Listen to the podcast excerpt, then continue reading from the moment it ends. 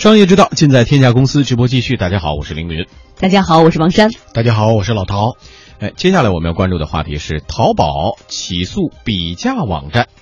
因为对比价网站不满，淘宝展开了反击。昨天，淘宝将比价网站、购物党网站的经营者北京聪明狗网络技术有限公司和南京聪明狗网络技术有限公司起诉到了法院，要求两家公司立即停止侵犯著作权、不正当竞争行为，在。淘宝网以及购物党的网站上刊登声明，消除影响，并赔偿经济损失以及支付合理开支，共计三百二十万元。淘宝一位相关负责人今天接受记者采访时表示说：“购物党的比较手段让他们忍无可忍。说购物党其实是目前啊，就一类比价软件里面的典型的一个代表。我们不反对啊比价，但是呢，他的这种。”比价的手段啊，破坏他用网页的方式去做一个比价，这是我们比较在意的和比较要去规范和打击的。像购物党这个网站，它是直接在我们页面上插入它的内容，就包括淘宝的这种首页呀、商品详情页，特别在商品详情，当用户打开一个商品详情页的时候，它会把它的内容注入到我们内容页面当中，这是一种方式。还有一种方式是直接在我们的底部左侧、上侧。遮挡我们页面的方式来推出它的内容，所以说它这种方式啊，就破坏了我们的网页的页面，对我们的用户体验带来极大的伤害。我们的记者呢，今天也向购党网站了解情况，对方表示会有专人与记者对接，但是截至发稿时，仍然无人联系记者。记者注意到，淘宝网在诉讼请求里要求购物党网站立即停止侵犯著作权。为何淘宝要以侵犯著作权来提起诉讼呢？对此，淘宝解释说，每一个淘宝商品的页面都是淘宝的著作版权，不可侵犯。著作权侵权呢？它就是我们的商品详情页，包括淘宝上面的网页的页面，它其实就是一个美术作品的著作权。我们这个网页是我们设计的。这个网页也是我们就说一直以来维护的，也是作为一个版权作品这么过来一维护。但是像他这样直接在我们的版权作品上面撕开一个口，嵌入他自己的内容，还有就是他直接用他的内容来遮挡我们内容，这在著作权法上面已经属于侵犯著作权的一个行为了。同时，淘宝表示，此前淘宝已经与相关公司进行了沟通，但并没有达成一致意见，因此不得不对簿公堂。哎，这次淘宝起诉啊。本身这个行为，我觉得倒无可厚非，呃，但是呢，起诉的这个名称叫侵犯著作权以及不正当竞争行为，老陶觉得这个理由充分吗？呃，其实我觉得还是挺有创意的，至少我觉得这个是很站得住脚的一个理由。对，因为我们知道它是不正当竞争，这个是显而易见的，就是因为它在你的这个网页在提供比比价的过程当中，它嵌入到了你原有的页面上，那这个提供的这个就使得许多的呃，比如说。我本来展示的这个产品被遮住了，那这就就是产生一种不正当的竞争，而且它会引入它的内容之后，把你原来的内容跟它它的内容就导流，那会引起许多用户的这种糊涂。所以我觉得用这种呃著作权的方式来保护自己的利益，我觉得也是一个非常好的一种方式。因为一般的比价，我我们都知道，就比价可能是你点击三个商商品，然后它对它的性能啊或者价格啊进行这种对比，那这个比价还是比较简单，并且比较明。了的这个只是对商品本身进行比价，但他现在的比价是不仅仅是说我提供一个比价的一个软件，而且我是把我的内容引入到这里来，甚至于通过我这样的一种插入的方式，会把原有的用户。比如说，淘宝原有的用户引到我的其他的地方去，我提供的商品可能跟原有的淘宝商品又是不一样的。那这样一来，它的影响就会非常大，不仅仅是一个商业竞争的问题。确实，我觉得用呃著作权的方式来会更加的简单明了。因为这个是显而易见的，所以我觉得用这种方式来起诉这个比价网站，至少在现在的这样的一个比价网站，胜诉的几率就会大一点，概率就会大一点。毕竟你对我原网站进行了修改，而原网站的著作权确实是应该是得到保护的，所以这种方式我觉得还是一个比较好的方式。嗯，他另外一个理由就是说会已经对淘宝呃带来了巨大的商业损失，这个。成立吗？理由成立吗？啊，这个我觉得也是成立的，因为你比如说他在引流的，他在导入它的比价的同时，它不是对淘宝原有的商品进行一个排列组合，进行一个比较、价格比较或者性能的比较，而是说我有可能插入到我的这个，比如其他带来的商品，那或者说我在插入的过程当中，可能会把原有的淘宝的这种呃用户给引到别的地方去。那这样一来，那你就等于是我是一个大象，你就是一个吸血鬼，你就不停的在就就在在我这个身上附着在我这个身上，那对我来说就是显然是一个不正当的商业竞争。嗯，好，一小段广告之后，我们继续来关注。汇仁肾宝片，二十二味中药，把肾透支的补起来。他好，我也好。肾宝片，认准汇仁牌。咨询电话：四零零六三三九九九九，请按药品说明书或者在药师指导下购买和使用。中国太平保险集团，近百年的民族品牌，立足香港，守护全球华人的中国梦。保险就是保太平，中国太平保险集团。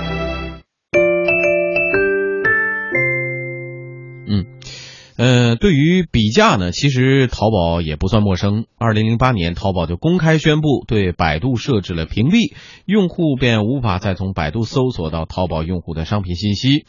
随后呢，阿里巴巴旗下的比价搜索网站，它自己的啊一淘网就扶摇直上。不过，随后京东商城的 CEO 刘强东公开指责某网站盗取京东商品评价信息，同时苏宁易购还屏蔽了一淘搜索，禁止其抓取内容。一时间，关于比价的争夺是风起云涌。不过，随着时间的流逝，这些争端似乎早已成了往事了。淘宝相关负责人告诉记者，目前市场上的比价网站每个月给淘宝带来的损失，估计呢保守也有近千万。如今对购物党的起诉，是想以此来告诫市场上的比价网站，他们使用的比价手段是违法的。他们自认为还不侵权，所以说我们才提起这么一个诉讼，也想说规范这个市场，让整个市场意识到竞争，我们的竞争是边界的，不是说。随便可以以破坏他人的方式来谋取自己的利益啊，这也是这个案件可能它的最大的价值所在吧。嗯，你看啊，我们说到这个比价之前也介绍了，有各种各样的情况发生。同时呢，不只是淘宝啊屏蔽别人，别的商家因为淘宝自己也有一个比价搜索网站啊一淘网，别的商家也同时屏蔽阿里巴巴旗下的这家比价网站。其实用户需要的是什么？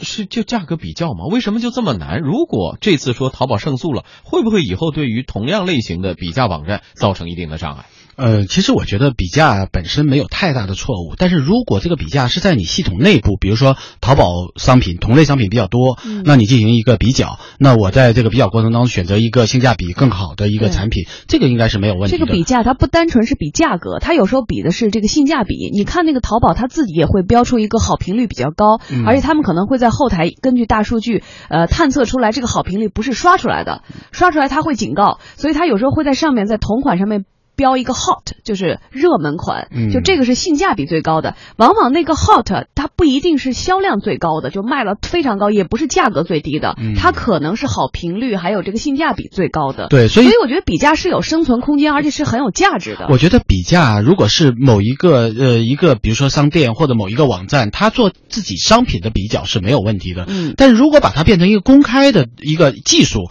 进行这种，比如说我因为我这个地方有了这样一个技术，我可以把整个的整个电商网站的这种商品都可以抓取过来进行比较，那你就会侵犯别人的利益。所以我觉得，而且我最重要的是，我觉得很多产业的是你要把它做产业链更加长的这样一个事情，而不是说集中在一个就是非常小的一个部分上。集中在这种渠道的上面来做更多的这种技术探索。我们经常举到一个所谓哈佛的一个商战的案例，就是当你开了一个加油站的时候，很多人就会说：“哦，这个加油站有利可图，我们就再开一个加油站，然后旁边再开一个加油站，以至于开加油站互相之间恶性竞争。”但如果你开了一个加油站，我开一个小食店，我再开一个这种呃卖衣服的店，我再开一个相应的这种维汽车维修店，那我就把整个产业链做长了，我就把整个地区的这种生意都逐渐的吸纳到。我这里来了，那其实我觉得互联网技术也是如此。互联网技术我们现在真正集中在电商上，而电商又集中在那么几个领域当中，